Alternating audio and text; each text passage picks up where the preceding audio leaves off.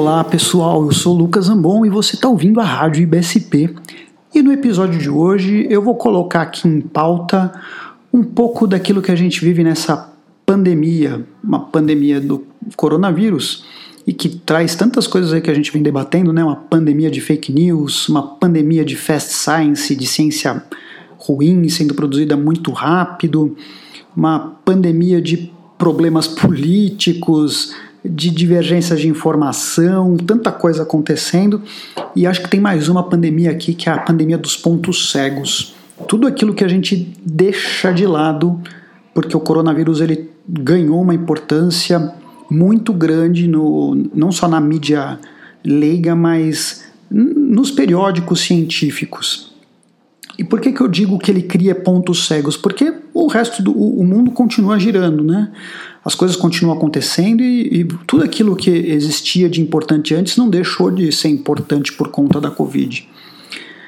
E uma das coisas que eu queria destacar aqui, eu vou usar isso como plano de fundo para essa discussão, é um artigo publicado, talvez numa das mais importantes revistas médicas do mundo, que é o New England Journal of Medicine, Medicine, publicado agora no começo de junho, 11 de junho, um artigo a respeito do, da realização de trombectomia para AVC no SUS. Né? Incrível, um artigo feito no ambiente do SUS, ganhando notoriedade numa das maiores revistas médicas do mundo. E o que, que esse artigo tem de interessante, já que a gente sabe que trombectomia é uma coisa positiva. E, e para quem não conhece o assunto, a trombectomia mecânica, né, retirada mecânica de um coágulo que ocasionou um acidente vascular cerebral num vaso maior do sistema de irrigação cerebral, como a carótida interna já intracraniana ou a artéria cerebral média, uh, e que fazendo esse procedimento você tem impacto na funcionalidade do paciente. Uh, existe uma meta-análise publicada em 2016 dos cinco grandes trials, dos cinco grandes ensaios clínicos randomizados a respeito de trombectomia mecânica para AVC, e o resultado é muito contundente. Né? Uh, quando a gente avalia o desfecho que é produzido nesses estudos de funcionalidade em 90 dias, o que é medido pelo score de ranking, uh, mais do que o, dobra a chance do paciente ter uma funcionalidade preservada ou muito pouco comprometida em 90 dias quando eu realizo a trombectomia mecânica, obviamente nesse grupo elegível para a realização dela. Uh, ou seja, mais do que o dobro de chance de eu evoluir com uma boa funcionalidade é algo digno de nota isso está mais ou menos consagrado. Dificilmente vai aparecer qualquer evidência que, nesse momento, reverta um resultado tão contundente quanto esse da trombectomia mecânica para o AVC isquêmico. Agora, uma coisa que todo mundo se pergunta é: ah, esses trials foram feitos em países desenvolvidos, né, onde eu tenho uma certa formação profissional, disponibilidade de tecnologia, e assim por diante, né, estruturas hospitalares diferentes. Será que isso funciona num país como o nosso? Será que isso funcionaria no SUS? Né? Talvez funcione na saúde privada brasileira, mas será que funciona no SUS? E esse artigo ele desmistifica isso de forma contundente.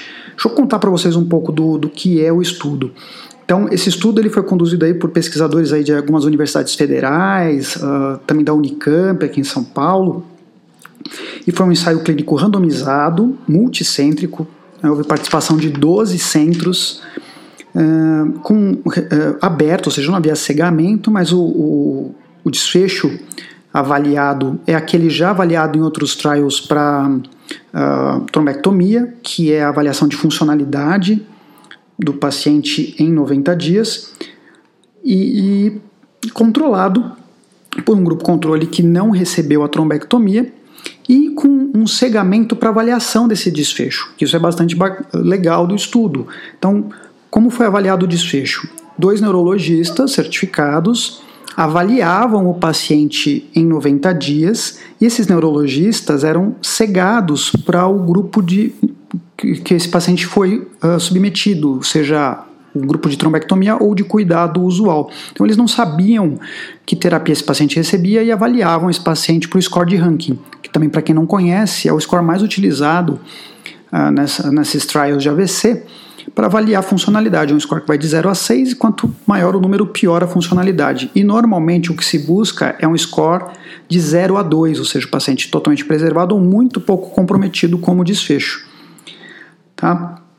Então, esses pacientes nesses 12 centros foram randomizados ou para fazer a trombectomia ou cuidado usual. O cuidado usual envolvia fazer trombólise para quem estava eh, na janela de receber trombólise com alteplase. E esse estudo foi patrocinado pelo Ministério da Saúde e houve apoio, sim, de indústria, fornecendo o material para a realização dessas trombectomias. Tanto o material uh, estentes, potenciais estentes, quanto o, o dispositivo que faz a aspiração do coágulo no ponto onde ele é encontrado. Esses centros eram centros com capacidade para executar procedimentos neuroangiográficos, com profissionais de neurointervenção treinados e capacitados e que tinham pelo menos um histórico de realização de pelo menos uns cinco procedimentos anteriores, ou seja, já foram profissionais já com não só a capacitação, mas já com alguma mão de realização de procedimentos. E mesmo os centros que não tinham realizado muitos procedimentos, ou seja, não é só a questão do profissional, mas o centro ter realizado alguns, ter realizado alguns procedimentos, como isso não era uniforme, os centros que não tinham já alguma experiência é, tinham que realizar pelo menos 3 a 5 procedimentos antes de, dos casos de fato entrarem para randomização e para análise. Uh, os critérios de inclusão são muito uh, comuns aos os trials já registrados sobre trombectomia, então são pacientes com não todo AVCI, mas os AVC isquêmicos que têm comprometimento do, da artéria cerebral média no seu primeiro segmento ou da carótida interna intracraniana com até 8 horas de janela de início dos sintomas e com o que é o score tradicional usado para qualificar o, o, né, a sintomatologia do AVC, de pelo menos 8 ou mais. Um estudo baseado na intenção de tratar, o que é bastante positivo, ou seja, no braço onde o paciente entra, eu avalio o desfecho, não importa o que aconteça com ele, mesmo que ele mude a terapêutica, receba alguma outra coisa, a análise de intenção de tratar é muito positiva nesse sentido favorece aí né, o estudo da efetividade no ambiente prático. E um, um, aspecto positivo é que só um paciente migrou de um braço para o outro. Um paciente que tinha entrado no grupo controle, ele acabou indo para a trombectomia por decisão médica, mas obviamente ele foi analisado dentro do grupo controle. Tá? Uh, só pacientes com sangramento intracerebral ou algum outro critério uh, de imagem eram excluídos, o que também é bastante compatível com os trials já publicados. E mais uma vez reforçando, era avaliada a funcionalidade desse paciente com 90 dias por esses neurologistas cegados para o tratamento. Esse estudo ele tinha sido previsto para ter quase 700 pacientes sendo randomizados, mas na primeira análise interina, com um pouco mais de 170 casos, ele foi interrompido precocemente por um excesso de benefício. O, o o desfecho encontrado é que os pacientes submetidos à trombectomia, já na primeira análise interina, tinham mais do que o dobro de chance, um odds ratio de 2,24, de ter um desfecho positivo, ou seja, uma boa funcionalidade em 90 dias com a trombectomia mecânica. E no final das contas, com, o estudo foi encerrado e teve só 221 casos dos 690 que eles previam, sendo 110 num braço, 111 no outro. Mas com essa interrupção precoce. Notem que o, o, a chance que eles encontraram de um resultado favorável com a trombectomia é muito semelhante àquilo que a meta-análise de 2016 já trazia como resultado da trombectomia. Então, até aí, nenhuma novidade. E o fato da análise interina ter interrompido um estudo com esse benefício e que é bastante compatível com aquilo que já está publicado, vai dentro da linha que a gente já tinha de expectativa, que é eu tenho já bem consolidado que essa prática tem eficácia demonstrada em estudos. Então era muito plausível que o, o, estudo fosse encontrar um resultado positivo. Em que pese que aqui a grande, uh, o grande ponto positivo desse estudo é: será que essa eficácia encontrada em estudos feitos em outros ambientes, países desenvolvidos economicamente, se reproduz num ambiente como o do Brasil e ainda mais do Sistema Único de Saúde? E a resposta é sim. Né? O estudo conseguiu uh, uh, mostrar um resultado positivo. Pra vocês terem uma ideia, em 90 dias, os pacientes que receberam só o tratamento usual, que envolvia também né, a trombólise, só 20% estava com score de ranking de 0 a 2, ou seja, funcionalidade, funcionalidade preservada ou muito pouco comprometida, contra 35% de casos de ranking 0 a 2 no grupo que sofreu que passou pela trombectomia, tá? Uh, um outro, além desse resultado positivo e que é compatível com aquilo que já existe publicado, a gente tem alguns outros dados aqui interessantes, como o custo por caso. Eles estimaram um custo em torno de 8 mil dólares por caso, muito provavelmente um custo direto, ou seja, daquilo que foi material usado, etc. Que dá aí hoje seus 40, 50 mil reais. E a taxa de sangramento uh, sintomático importante foi muito parecido nos dois grupos tá? em torno de 4,5%, tanto em quem recebeu trombectomia quanto quem não recebeu trombectomia. E, então, sem nenhuma uma piora do ponto de vista de segurança.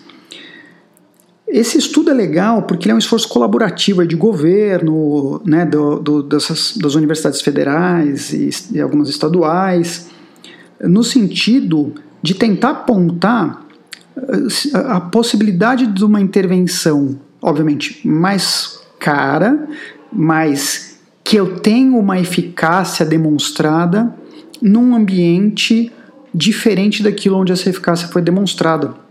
E aqui no Brasil, até ah, pelo menos onde me consta, a trombectomia mecânica ela não tinha sido aprovada dentro do ambiente do SUS como algo que tinha custo-efetividade. Mas o fato é que também a gente não tinha uma avaliação de custo-efetividade dentro do nosso ambiente. Né?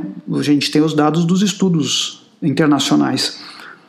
E o que, que uh, esse estudo traz, além uh, de provar aquilo que já era óbvio, né? que trombectomia promove um desfecho positivo e clinicamente relevante?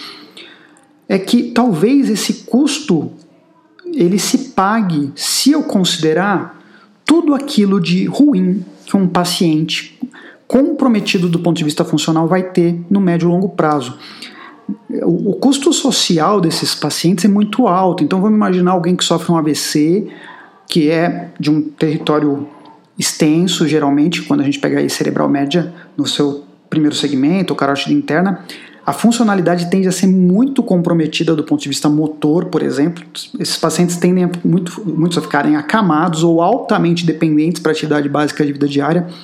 Esses pacientes ou vão para casa e comprometem toda uma dinâmica familiar, ou eles precisam de um home care e isso gera custos tremendos, ou uma instituição de longa permanência muitas vezes privada, porque a existência de leitos de longa permanência dentro do SUS aí sim é algo bastante complicado de se conseguir.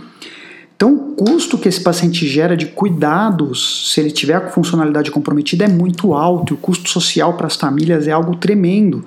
Né? A gente vê, não com infrequência, estruturas familiares se desmontando para conseguir cuidar do, do, daquele familiar em casa. E, e, isso impacta na renda familiar de dupla forma, né? porque aumenta o custo e diminui, às vezes, quem bota o dinheiro dentro de casa Uh, esses pacientes têm um custo assistencial que passa a ser muito grande, porque esses que ficam mais acamados, a gente sabe que eles tendem a sofrer várias complicações ao longo do tempo, infecções mais comuns, uh, lesões por pressão, uh, entre outros problemas às vezes com reinternações frequentes até por conta disso. Então, tem um custo aqui que não é fácil de mensurar, mas a gente consegue imaginar, fora o custo social, mas o custo assistencial de cuidar desse caso, que é muito grande. Então, esse estudo traz uma luz aqui no sentido de que talvez exista sim uma custo-efetividade de eu incorporar algo que parece ter um custo direto alto, inicial, mas que se eu jogar na ponta do lápis o custo social, custo assistencial que esse paciente gera numa situação de baixa funcionalidade lá na frente, que é pior, talvez, para o SUS, se eu considerar que eu, eu, deveria tentar gastar o pouco recurso que eu tenho da melhor forma possível. E eu volto aqui a destacar a, a importância que uma situação como essa tem de saúde pública em detrimento daquilo que a gente tem vivido agora na Covid-19, né, em que todo o olhar está para a Covid, em como eu preservo vidas, será que vai ter uma cura, um tratamento aqui milagroso? Né? Todos os olhares estão para isso, a sociedade cobra isso, a imprensa cobra isso, a comunidade científica está, né, infelizmente, total, polarizada numa discussão que não devia estar. Só que as outras condições continuam existindo. E só para lembrar, né, acidente vascular cerebral está dentre as grandes causas de mortalidade, não só no nosso país, mas no mundo. Aqui no Brasil não é diferente, né, ela configura aí uh, sempre no topo da pirâmide das causas de morte. E ela é muito incidente na nossa população, principalmente se a gente considerar a população que acessa mais o SUS, onde o, os níveis de hipertensão, a, né, a prevalência e incidência de hipertensão arterial, diabetes e outras doenças aí que são fatores de risco para acidente vascular cerebral isquêmico, elas são muito importantes. Então, você ser capaz de reverter algo que tem um desfecho muito ruim para o paciente, para a família dele, para a sociedade como um todo, e para o parco dinheiro que hoje, infelizmente, o SUS tem, uh, é algo de muita importância de ser discutido. Né? Talvez uh, uma importância até superior até a questão da própria Covid, se eu considerar custo-efetividade das potenciais intervenções que eu tenho. Né? Uh, muito recurso, muita energia tem sido desprendida para a Covid, e não que isso não seja importante por conta da pandemia, mas Todas as outras condições de saúde elas continuam existindo. Todas essas condições cardiovasculares, principalmente, que têm uma alta incidência e uma alta morbimortalidade, elas carecem de um olhar uh, que a gente não abandone elas, que elas não entrem nos nossos pontos cegos, seja como profissionais, seja como sistema, seja como prestadores de serviço, e aí não estou falando só do SUS, mas como um todo, até na saúde privada a busca de uh, coisas que têm eficácia comprovada para que elas sejam traduzidas para as práticas locais é algo muito salutar e muito importante. E isso é o olhar que a gente não pode deixar de ter.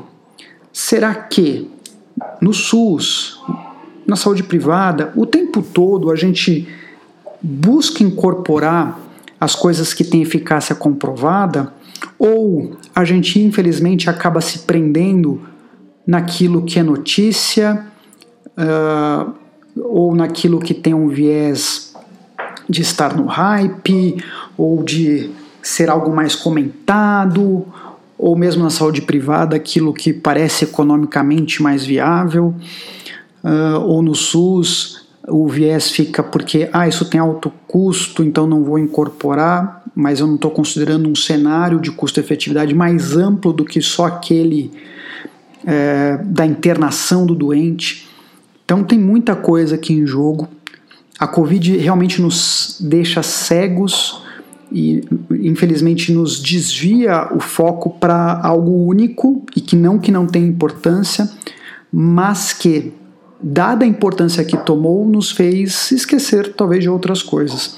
E um estudo como esse, realizado no ambiente do SUS, publicado numa grande revista internacional e que traz insights muito positivos, acabou passando batido. Eu vi praticamente ninguém comentando sobre isso, qual o significado de um estudo como esse no ambiente brasileiro, e ele tem sim a sua importância, menos pela eficácia demonstrada, que já era esperado, mas porque é uma eficácia demonstrada no nosso ambiente mais sensível aqui, que é do Sistema Único de Saúde, onde a gente espera sim conseguir fazer uma assistência de excelência, uma assistência de qualidade e que envolve sim usar a melhor evidência a favor do paciente. Espero que tenha ficado aí uma reflexão para a gente desse, desse nosso episódio e espero encontrá-los em novas oportunidades. Um abraço, até mais.